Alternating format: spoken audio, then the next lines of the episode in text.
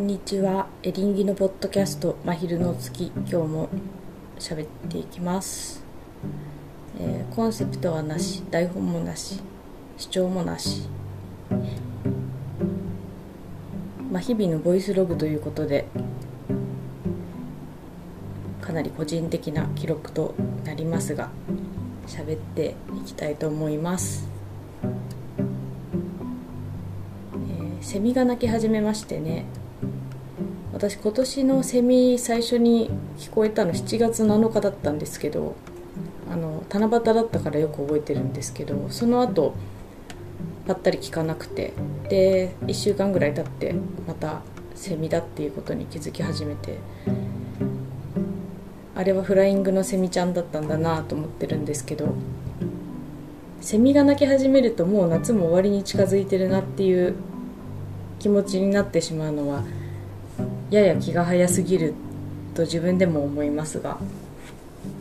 年々なんだろう暦暦通りの季節感が自分の中にこう入ってきてる感じがあるのは何なんでしょうね。これってでも夏休みがなくなったせいかなと思っていまして小学生であれば、えー8月末まで、まあ、今はもしかして8月の最終週ぐらいから新学期始まる学校もいっぱいあるのかもしれないんですけど昔だったら8月31日までが夏休みで9月1日が、えー始業式というスケジュールだったと思います。で私が育ったのが海のある町で海水浴場ももちろんあったんですけどだいたい8月の 10, 10日前後お盆が近づくともう海水浴はなかなかできなくなりましてというのもクラゲが大量に発生する時期だからです。だから自分の中では、うん、8月まだ何何日か夏休み残ってるけど海で泳げなくなるからなんかこうしっくりこないなみたいな。自分が取る行動と時期とがやや不一致してる感じがあるなって感じもあったんですけどで大学生になると大体9月の中旬ぐらいまでが夏休みで9月の20日ぐらいから後期が始まるんだったかなと思いますが日本の大学ですね。でそうなってくるとまあ暦の感覚は失われてしまいますね。親からすると夏休み長すぎんかということではあったんですけど。で社会人になって夏休みという概念が吹き飛んでからはなんか徐々に暦を意識するようになってそれで季節が一緒に動いてる連動してる感じになってきました。なんで7月中旬ってなるともう私の中では夏が折り返しっていう感じで梅雨も明けてないんだけど夏が折り返しっていう感じがします。そう。今日話そうと思ってるのは2つあって1つは今日見た景色の話をつらつらする。で2つ目はなんか自分ってこうだなみたいなことに気づいたのでそれを記録がてら話してみたいなと思っています。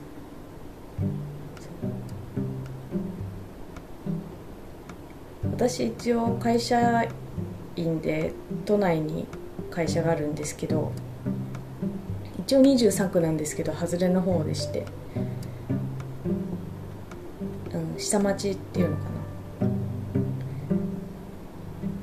で駅からやや歩くんですですけどその間に何だろう。細い道小道を歩いていくんですね。で古いなんだろう商店みたいなところもあったりとかして。でも徐々にあの1個壊れ壊されてたから多分住宅になるんだろうかと思うんですけど。そうでもなんとなくこう、そうコロナで、えーと、昔ながらの美容室じゃないな。何？床屋？床屋さんが営業終わりにしたりとかあの日々通ると些細な変化があったりもするんですけど。でそこのところにあの道路にですねチョークで字が書いてあったのを見つけたんです。すっごい久しぶりにそんなの見てびっくりしちゃったんだけど内容は「タバコっぽいダメ」って書いてありました。2箇所書いてあった。確かにタバコ屋さんがそこ近くにあってもしかしてタバコポイ捨てする人がいるのかな？でもタバコ屋さんのところは灰皿あるんでなんでそこら辺に捨てちゃうのかちょっと理解できないんですけどタバコっぽいダメって書いてあった。ダメですよね。タバコは。持って帰ってくださいね。吸う人は。本当は吸わないでほしいですけどね。体に悪いんで。そう。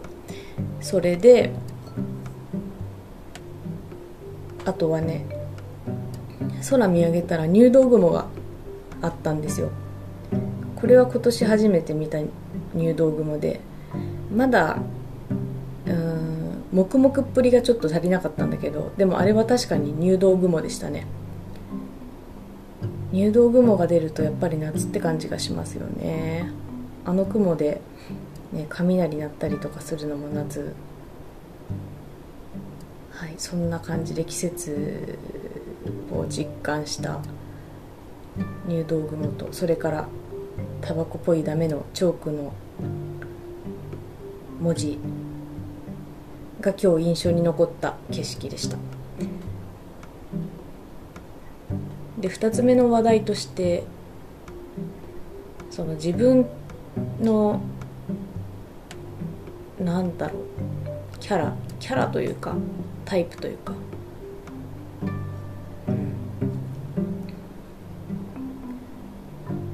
そうですね。その私は結構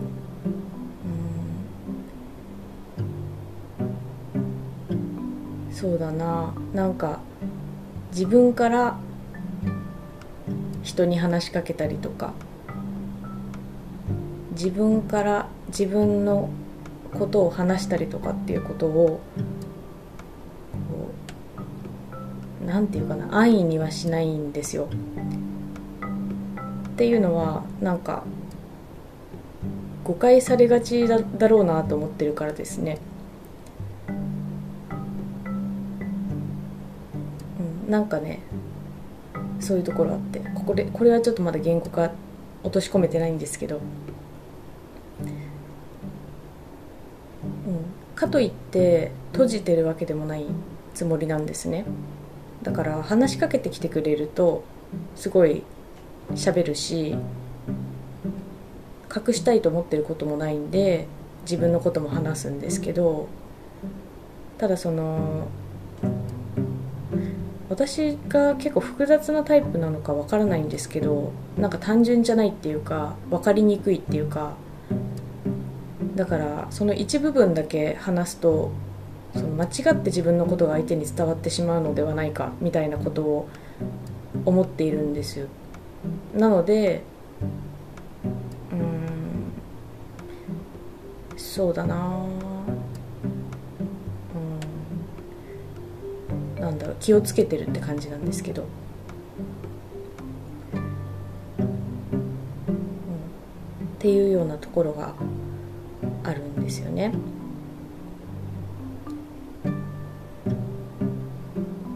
割と冷たい人なんだなだなって思われることが結構あると思ってまして。うん。そんな感じなんですけど。だから私と私以外の人の関係を外から見た時にどう映るかっていうのも多分なんだろう単純じゃないっていうかすごく仲良さそうだねとかなんかこういう関係なんだねとかそういうのが分かりにくいんじゃないかなと思ってます私とその人が分かってればいいって思ってもいるけどまあしょうがないことですよね。それともう一つ自分について思ってる自分のタイプとして思ってることがあってその私はこれをどうしてもしたいみたいなそういう強い意志というのはあんまり持ってないつもりでかといって無気力ではないというか何にもしたくないとかそういうことは思ってなくて何か面白いことがあったらやりたいと思ってるそういう感じなんですけどだから便乗タイプなんですよね。その楽しそうだなって思ってる場所に行ってみるとかあと人がこういうことやりたいみたいなことを言っているところにそれ私も興味あるから一緒にやろうよみたいなことで始めるに至るみたいな。だからなんだろう誘われてるわけでもないんですけどかといって自分発信で何か誘うってこともあんまりないんですけどその面白そうなことがあった時に乗っかってってそれを動かすみたいなそういうことが得意だなと思っています。だから場合によってはもしかしていつもなんか便乗して便乗してるじゃんみたいな風に見えたりとかもしかしてその便乗された人もなんかもともと自分のアイディアなんだけどなんかこの人グイグイ来て嫌だなみたいな風に思われる場合ももしかして今まであったかもしれないしこれからもあるかもしれないんですけどまあそのまあわきまえはしてるつもりでうんとなんか自分の関わる場所はここまでこれぐらいにしておこうとかそういう風にしていますいますねでこの間の週末にえっ、ー、とあの古典ラジオの収録でおなじみのいいかねパレットに2泊3日でお世話になってきたんですけど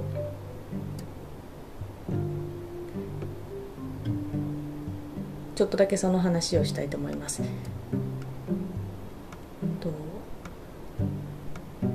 っ、とですね1回行ったことあったのが4月の二十何日かに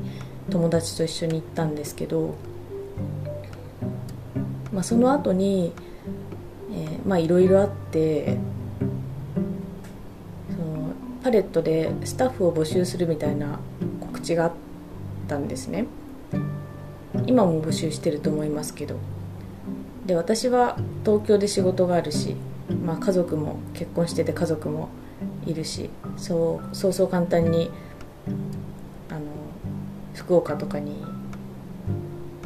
拠点を移すということはできない環境なんですけどその4月にパレットに行った時にそこにシェアライブラリーという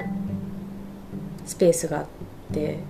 でそこにたくさん本があったんですね。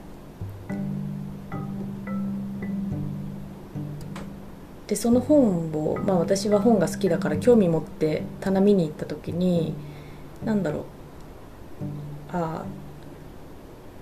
これもうちょっと綺麗に並べ替えたりとかジャンル別にしたりとか著者別にしたりとか関連で並べ替えたりとかそういうことをしたら見やすくなるし手に取りやすくなるなということを思ったんですよ。ででさらにその本棚に入りきらないような段ボール箱がこう傍らにすごく山積みになっていてこの中はきっと整理されてない本が入ってるんだろうなみたいなことをぼんやり思ってでその時は1泊2日ですぐ帰ってきたんでそう思っただけで終わったんですけどそのパレットのスタッフ募集のところになんかどんな形でもいいから関わってくれる人声かけてくださいみたいな風に書いてあったからそのなんだろう、まあ、その今の話をしてもしよかったら今度行きたいと思ってるんでその時に片付けさせてくれませんか？ということでお願いをしてそれが先週末実現してきたっていうことなんですけど。で最初思ってたのは、うんと、私が片付けた上その自分が思うような本をなんとか、まあ、自分の手持ちから持っていくのかあるいは、まあ、本当にボランティアベースで例えば神保町の古本屋さん回って本を選んででそれをこういうふうに並べてほしいみたいなそういうことで本棚のの本棚のキュレーションをしたいなと思ってでパワポっていうかスライドにまとめて提案したんですけどそのよくよく話を聞いてみるとパレットにも本の担当者がいると。でその子はあの久保玲奈ちゃんっていう21歳の女の子なんですけどその久保玲奈ちゃんがパレットで本棚の担当をしている。だけれども彼女もパレットの仕事だけじゃなくてもう一つ仕事をしててダブルワークだからなかなかその整理まで手が回ってないみたいなことを聞いたんですね。なので、まあ、その久保玲奈ちゃんがやりたいこともあるし私が提案させてもらったこともあるんだけれども、まあ、まずはその片付けから始めようっていうことになって約束をして久保玲奈ちゃんが対応できる土日に約束して私が行って一緒に手伝ったっていうそういう経緯なんですけど伝わりますかねうまく。そう。でもともとツイッターでお互いフォローしていた人とかもあの面白そうだからあの手伝えることあったら言ってくださいねみたいな風に言ってくれた方も何名かいてでそれぞれ DM とかお互い交換させてもらって私この日行くんでよかったら会いましょうみたいなことでやり取りをしたりだとかあらかじめしてたんですけどですごいみんなその方たちも来てくれて手伝ってくれてお話ししてくれてっていうのもあったしその私と久保玲奈ちゃんがとかが、えーと、片付けてたら「あれ何してるんですか?」みたいなことでとかあと本棚の整理を始めたと聞いてやってきましたみたいな人がいたりとかしてなんかみんな無関心ではなくて一緒に来てくれていろんな話をさせてもらってみたいな体験ができたのがすごく楽しかったです。よかったなと思って。でパレットのえっと青柳さんいらっしゃいますよね。で青柳さんがその本当にあらゆる人に私のことを紹介してくれてで実際行った時も紹介してくれたし事務所とかあとスタッフの人たちとかにも紹介をしてくれたしで来る前からもこの話をしてくれてたみたいでなんかすごい嬉しあの嬉しかったです。本当にいろんな人と引き合わせてくれてすごく楽しかったですね。ありがたいなと思っています。その帰ってきた後にこういう感じで片付けましたよみたいなことをツイートしたら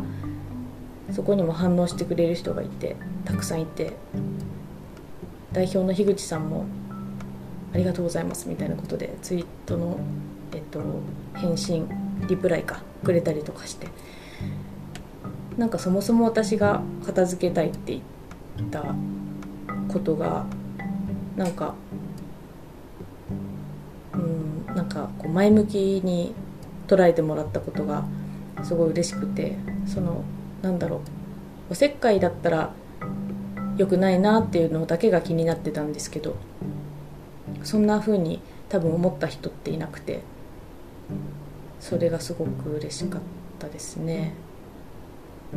なんでまあ結果的には、えーと、ゴレナちゃんが、えーと、本棚の担当なので私はその手伝い手伝いに行ったっていうそういう立て付けではあったんですけどそのなんだろう自分からやろうと思ったことが、えーとまあ、いい雰囲気を生み出せたっていう体験っていうんですかね。なんかそれがすごく幸せなことでした。というお話ですね。うん本当にいろんな人に会えてこれからなんか一緒にやろうって言ってくれてる人もいてすごく嬉しいですね。はいまたなんか進展あったら記録がてらお話をしたいなと思います。はい。久しぶりに20分超えの一人喋りをしてしまいましたがここまでもしお聞きくださっていた人がいたらありがとうございます。また聞いてください。それではさようなら。失礼します。